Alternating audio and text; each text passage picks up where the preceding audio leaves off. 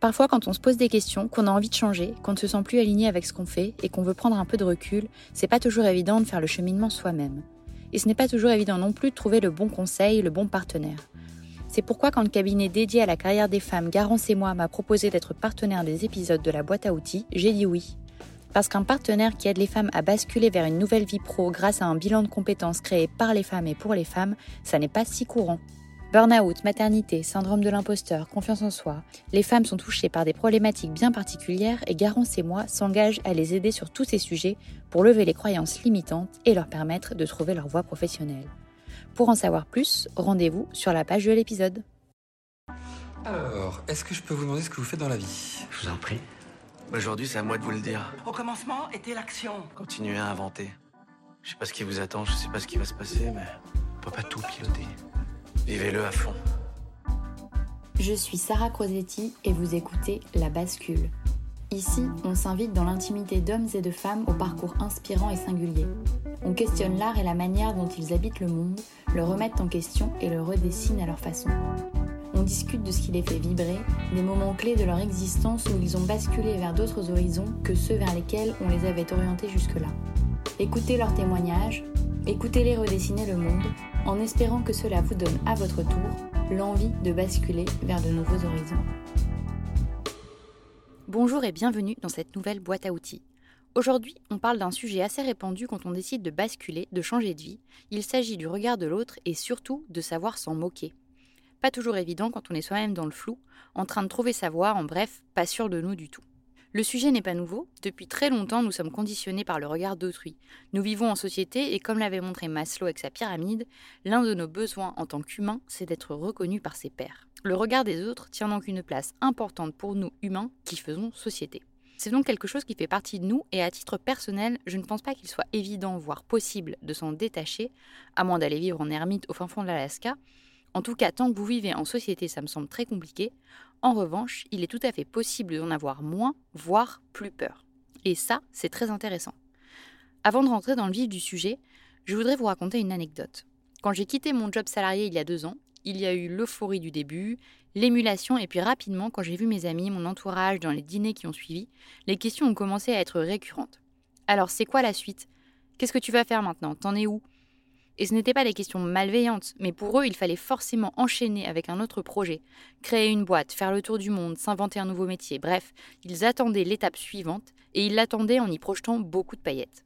Or, à ce moment-là, j'avais juste envie de souffler, de réfléchir, de prendre le temps de comprendre où j'avais envie d'aller. J'étais paumée et je crevais d'envie de répondre J'en sais absolument rien. Ça me fait un peu penser à cette scène de Dickeneck où François Damien a son cochon dans le coffre et il dit Non, mais attends, je sais pas moi-même où je dois aller. Eh bien, c'était pareil, je ne savais pas moi-même où je voulais aller. Alors l'expliquer aux autres, au début je l'ai fait. J'ai dit que j'avais besoin d'un peu de temps, de réfléchir, et puis au bout de quelques semaines, j'ai bien vu que ça interrogeait, que les autres avaient besoin, ou tout du moins je projetais sur eux ce besoin de comprendre la suite de mon histoire. J'ai donc commencé à m'inventer une reconversion pour éviter ce regard interloqué à chaque fois que je répondais je ne sais pas encore ce que je veux faire. Je me suis inventé une création d'entreprise, des projets, des contrats, pour que le regard des autres ne soit plus si lourd à porter. Et puis quelques mois plus tard, je me suis vraiment posé la question de tout ça, et de ce que ça pouvait bien vouloir signifier au fond. Pourquoi je ressentais une telle pression que j'avais besoin d'inventer une vie qui satisfaisait les fantasmes de mes proches, ou tout du moins ce que je me figurais qu'ils fantasmaient? Pourquoi je n'assumais pas de dire tout simplement que je ne savais pas? Que le changement de vie, ça ne se fait pas en un claquement de doigts, que la connaissance de soi peut prendre des années et que tout ne fait pas sens immédiatement. Je me suis beaucoup questionnée, j'ai lu, j'ai échangé avec une coach, et il en est ressorti plusieurs choses. La première, c'est que quand on a peur du regard des autres, généralement c'est aussi parce qu'on désire le regard des autres. La peur et le désir ont la même origine bien souvent. Enfin, sauf quand il s'agit des films d'horreur pour moi.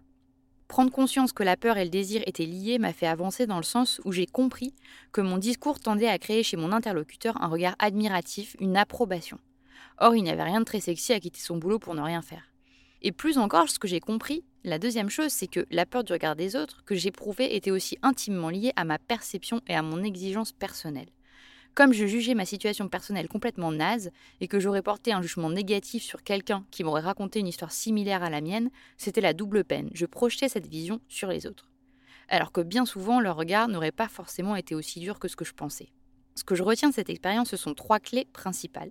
La première, c'est prendre conscience de son propre jugement. Comme bien souvent dans les problématiques de développement personnel, le boulot, ça commence d'abord par soi. Avant d'aller farfouiller chez les autres, commencez par vous poser et analyser objectivement votre jugement. Est-ce que ce n'est pas vous qui jugez les autres avec dureté? N'est-ce pas vous qui avez des a priori sur la réussite et le succès?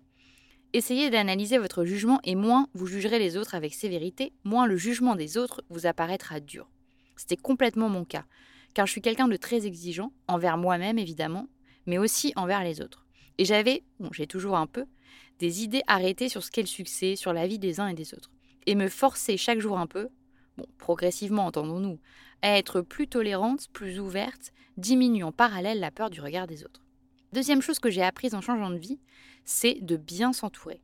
Vous ne pourrez indéniablement pas conserver tout votre entourage, parce que les gens qui vous entouraient quand vous étiez salarié ou dans un ancien job, dans une ancienne vie, vont continuer sur leur trajectoire, avec leur cadre, dans leur microcosme, alors que vous, vous allez dévier de plus en plus vers quelque chose de nouveau, et qu'à un moment, l'écart sera si grand que si votre entourage n'est pas doté d'une grande tolérance, d'une bienveillance à votre égard, certains rapports vont devenir nocifs, et pas forcément volontairement. Par exemple, quand j'ai changé de vie, j'ai continué à avoir certains proches qui avaient gardé des jobs très bien rémunérés et qui étaient dans des problématiques d'achat d'appartements plus spacieux, de placement, de projets à long terme, de croissance de leur patrimoine, etc. Tandis que moi, j'étais de plus en plus dans une stratégie différente qui consistait à trouver un meilleur équilibre de vie, à trouver plus de sens, à réduire un peu mon train de vie, etc. Et fréquenter certaines personnes s'est avéré nocif dans le sens où nos centres d'intérêt n'étaient tellement plus les mêmes et que nous ne comprenions plus forcément nos vies respectives. Voir certaines personnes me mettaient face à des angoisses financières, par exemple. Et j'ai donc compris qu'en changeant de vie, il fallait aussi faire un tri dans son entourage pour ne garder que du positif ou des relations qui apportaient du bien-être et pas une remise en question constante du chemin que nous nous apprêtions à prendre. La troisième clé, c'est celle d'être dans l'action. Dans le live que nous avons fait la semaine dernière sur la peur avec la psychopraticienne Isabelle Steinlein, un remède à la peur évoqué a bien souvent été l'action. Plus on agit, et plus la peur s'évanouit. Eh bien c'est pareil avec le regard des autres. Plus on s'y confronte et plus il nous semble anodin. Pensez à la première fois où vous avez pris une photo de vous sur les réseaux, à la première fois où vous êtes peut-être monté sur une scène de théâtre, vous avez fait une représentation. Repensez au stress juste avant et à ce que vous avez éprouvé après. Ne vous êtes-vous pas dit que ce n'était pas si terrible? Eh bien, plus vous allez pratiquer votre peur, plus vous allez oser vous confronter au regard des autres et plus vous allez vous dire que ce n'est pas si terrible. Commencez par des petites choses, procédez progressivement par étapes, du plus simple au plus difficile, comme se mettre au théâtre, chanter, danser, essayer un style vestimentaire, commencer un nouveau sport. Après chacune de vos initiatives, laissez-vous le temps d'analyser ce qui s'est passé. Prenez conscience que même si ce que vous faites déplaît à certains, et ça le sera forcément, le monde ne va pas s'écrouler pour autant. Posez-vous des petits défis, comme participer en réunion, partir en vacances seul ou manger seul au restaurant. J'ai toujours admiré ces gens. Breaking news, vous n'allez pas vous détacher complètement du regard des autres parce que c'est très ancré en nous, quasiment de manière biologique. En revanche, vous pouvez surtout apprendre à en avoir moins peur et à faire preuve d'audace pour l'apprivoiser de plus en plus. En conclusion, voici les trois clés pour vous affranchir du regard des autres.